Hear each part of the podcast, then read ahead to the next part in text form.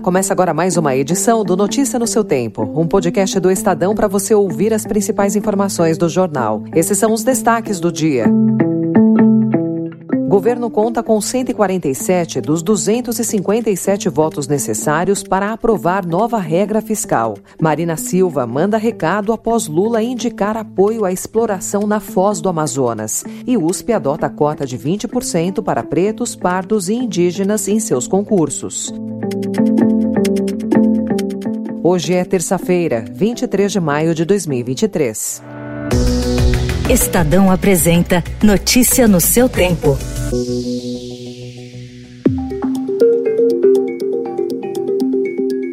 Governo espera aprovar o arcabouço fiscal esta semana com apoio expressivo da Câmara. Mas, de acordo com o levantamento do Estadão, até ontem apenas 147 dos 513 deputados haviam confirmado voto a favor da nova regra fiscal para controle das contas públicas. Por ser um projeto de lei complementar, o novo marco fiscal, substituto do teto de gastos, precisa de maioria absoluta para ser aprovado, ou seja, 257 votos. Dos 400 455 deputados consultados pela reportagem, 108 se mostraram totalmente favoráveis à proposta, 39 se declararam favoráveis, mas com ressalvas, e 48 são contrários. Em um sinal de que a negociação segue, 260 não quiseram responder. O ministro da Fazenda, Fernando Haddad, tem se mostrado confiante.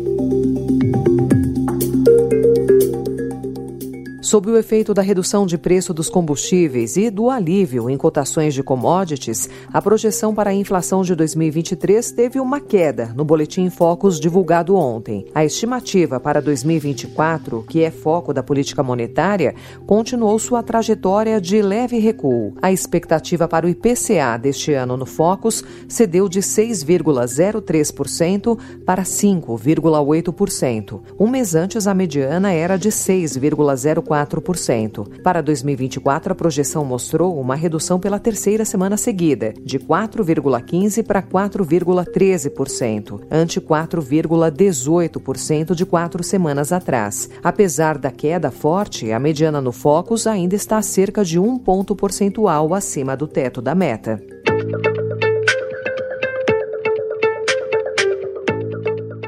Após o presidente Lula indicar ser a favor de estudos para exploração de petróleo na foz do rio Amazonas, a ministra do Meio Ambiente e Mudança do Clima, Marina Silva, afirmou ontem, em evento da CNBB, que destruir um presente de Deus é uma ingratidão com o Criador. A ministra destacou ainda que pessoas mais vulneráveis são vítimas das piores consequências dos nossos atos. A fala contrasta com a declaração de Lula no encerramento da passagem dele pela cúpula do G7 no Japão. No domingo, o presidente reforçou o entendimento de que a região não deve ser transformada em santuário.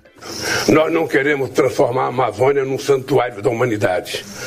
O que nós queremos é entender que na Amazônia moram 28 milhões de pessoas e essas pessoas têm o direito de viver, de trabalhar, de comer, de ter acesso aos bens materiais que todos nós queremos ter. O Ibama já se posicionou de forma contrária à proposta da Petrobras, que vai recorrer do parecer.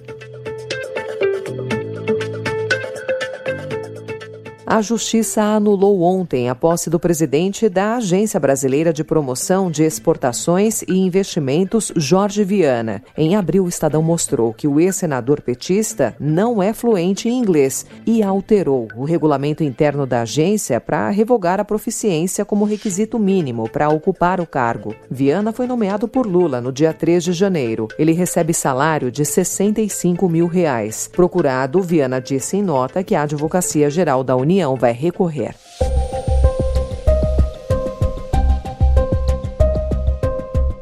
Agora os destaques internacionais. Milicianos lançaram ontem um ataque contra o vilarejo russo de Kozinka, na fronteira com a Ucrânia. Por trás da ação estaria um grupo chamado Legião da Liberdade da Rússia, que afirma ser anti-Kremlin e luta para derrubar o presidente Vladimir Putin. Moscou nega a existência de grupos dissidentes armados em seu território. O governador da região russa de Belgorod sugeriu ontem que os milicianos seriam sabotadores ucranianos. Uma agência ucraniana ucraniana de notícias locais, citando fontes da inteligência militar do país, diz que o ataque foi realizado por dois grupos da oposição russa. Na Colômbia, o presidente Gustavo Petro suspendeu ontem a trégua com o Estado-Maior Central, o principal e mais poderoso grupo de dissidentes da guerrilha das Farc, em quatro das regiões mais conturbadas do país. A decisão foi uma resposta ao assassinato de quatro menores indígenas que tentaram fugir após serem recrutados à força por uma frente do grupo. Embora o cessar-fogo permaneça em outros territórios, essas quatro regiões do sul do país constituem um bastião dos guerrilheiros guerrilheiros. Notícia no seu tempo. As principais notícias do dia no jornal O Estado de São Paulo. O Estadão também informa hoje que a Universidade de São Paulo aprovou ontem cotas para pretos, pardos e indígenas em seus concursos públicos para professores e servidores técnicos administrativos. As próximas seleções deverão separar 20% das vagas para esse público. Atualmente, a USP tem 119 docentes pretos e pardos e um indígena em um total de 5 mil. O reitor da USP, Gilberto Carlotti Júnior, disse ao Estadão que a intenção é ter mais qualidade nas pesquisas pesquisas. Segundo o reitor, a USP abrirá cerca de 500 vagas até 2025 para professores. E começou a valer ontem o sistema que possibilita ao motorista pagar com 40% de desconto as multas de trânsito emitidas pelo Departamento de Estradas de Rodagem, o DER, do governo de São Paulo. A medida que permite a redução do valor é possível porque o órgão aderiu ao sistema de notificação eletrônica. Para ter direito à redução de 40%, o motorista deve abrir mão do pedido de recurso contra a infração. Também é necessário baixar no celular o aplicativo da carteira digital Digital de Trânsito para obter o desconto ou ainda fazer a solicitação pelo portal de serviços da Secretaria Nacional de Trânsito.